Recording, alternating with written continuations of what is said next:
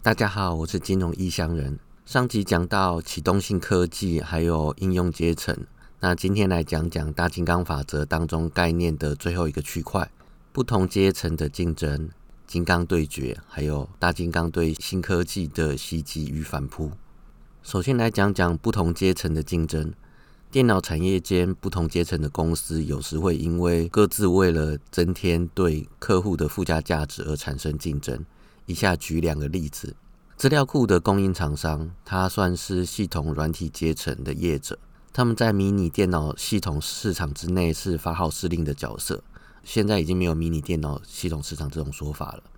他的领导者 Oracle 甲骨文致力于将资料库系统转植到每一套电脑。然后把它当作为经营的策略，这种方式让这个软体自然发展成为了共同标准的阶层，而旗下的硬体及作业软体阶层反倒成为次要的消费品。当迷你电脑厂商集体将作业系统转向 Unix 的时候，这个现象就更明显了。哦，这边简单介绍一下 Unix。Unix 是一套安全可靠又又高效的作业系统，曾经称霸伺服器、大型电脑等等市场。但后来因为 Windows NT 的崛起而逐渐式微，但因为它可靠而且高效的特性，仍然受到技术人员的欢迎。在这些人的支持下，转往 GNU Unix Lite 的 Open Source 的方向发展。现在 Unix Lite 作业系统大多源自于 Open Source 的 BSD 版本或者是 Linux 版本。Unix 不仅仅是一个作业系统，它更是一种生活方式。经过几十年的发展，Unix 在技术上日臻成熟的过程中，它独特的设计哲学和美学也深深的吸引了一大批技术人员。他们在维护、开发、使用 Unix 的同时，Unix 也影响了他们的思考方式和看待世界的角度。以前我有安装过 Linux 的 Red Hat 版本，蛮好玩的，挺有意思的。只是不知道说 GNU is not Unix 这个老梗到现在还有没有在流传？回到正题，在微软和 Intel 呼风唤雨的 PC 市场当中，由于整个硬体阶层都依靠 Intel 来强化成本效益，所以它的重要性在一九八零之后的三十年都不言而喻。不过目前 Intel 因为它的内耗，还有外界质疑它挤压高等等的问题，导致它的 CPU 市场逐渐被苏妈带领的 AMD 侵蚀，而它晶圆设计生产一条龙的模式也被台积电打破，甚至被现实所逼而必须向台积电下单。微软的市场权威主要来自于启动性系统软体阶层的作业系统 Windows。微软在 Windows 的康庄大道时，巧妙地将几个通俗常用的办公室软体集合成一个套装软体 Office，成功的成为应用软体阶层的赢家。当这些大金刚们没有合作，而且距离尚远的时候，可以相安无事；但如果相邻的大金刚们发生冲突，而且你手上的投资组合刚好有这些股票的时候，免不了会有大幅度的波动。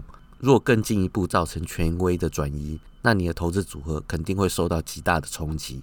所以，接下来我们谈谈金刚对决。当任何公司竞争为大金刚的时候，都可以在势力范围内享有极大的竞争优势。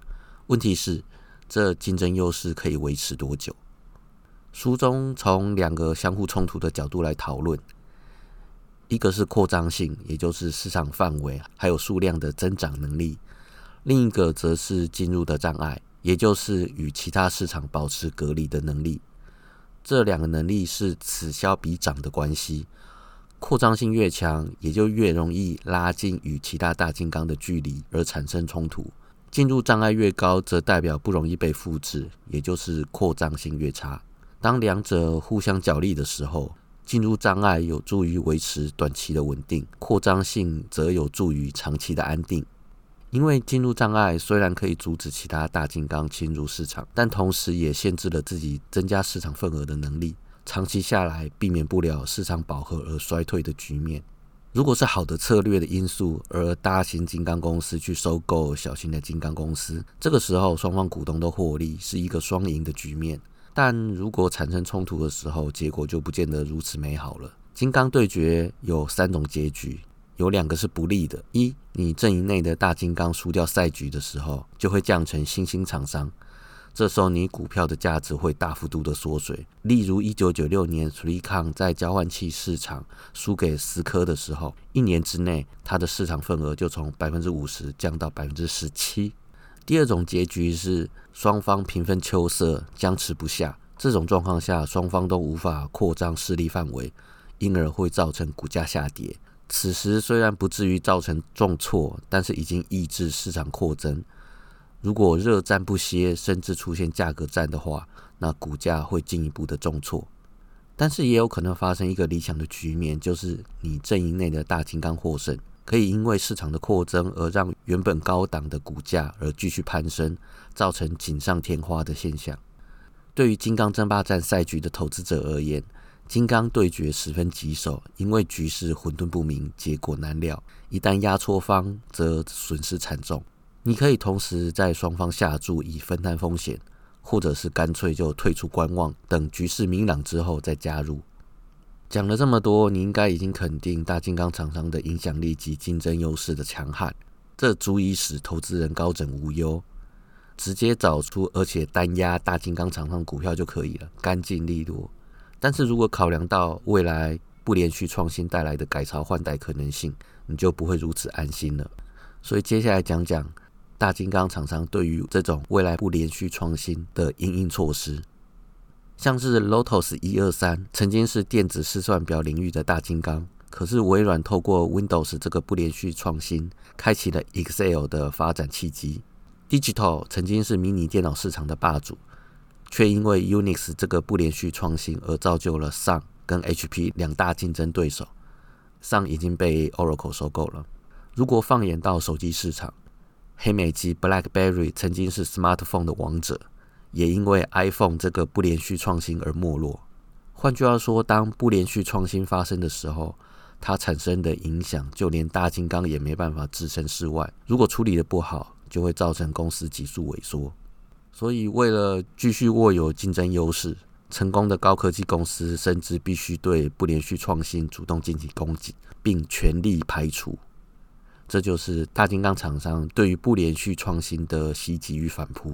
以下举两个例子：一，一九八零年代中期，一群包括上 HP 及 MIPS 等厂商向 Intel 的专属处理器架构发起的挑战。他们分别推出了 Spark、PARSC and R 三千等 RSC 精简指令运算架构的新晶片。企图颠覆 Intel 的 CISC 复杂指令集处理器的龙头地位。这书中把它翻成完整指令集，这有可能是翻错了，但最后被 Intel 成功瓦解了。Intel 使用的反击手段有：一、透过传媒散播恐惧、不安还有怀疑的气氛；二、陆续在原先 CISC 架构中加入 RISC 架构的特性；三。与 RISC 合流。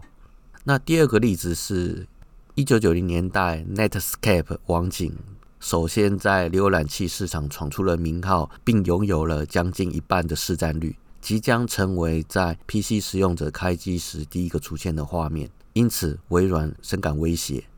微软首先先大幅度调整架构与功能，以求逐渐在浏览器市场增加市占率。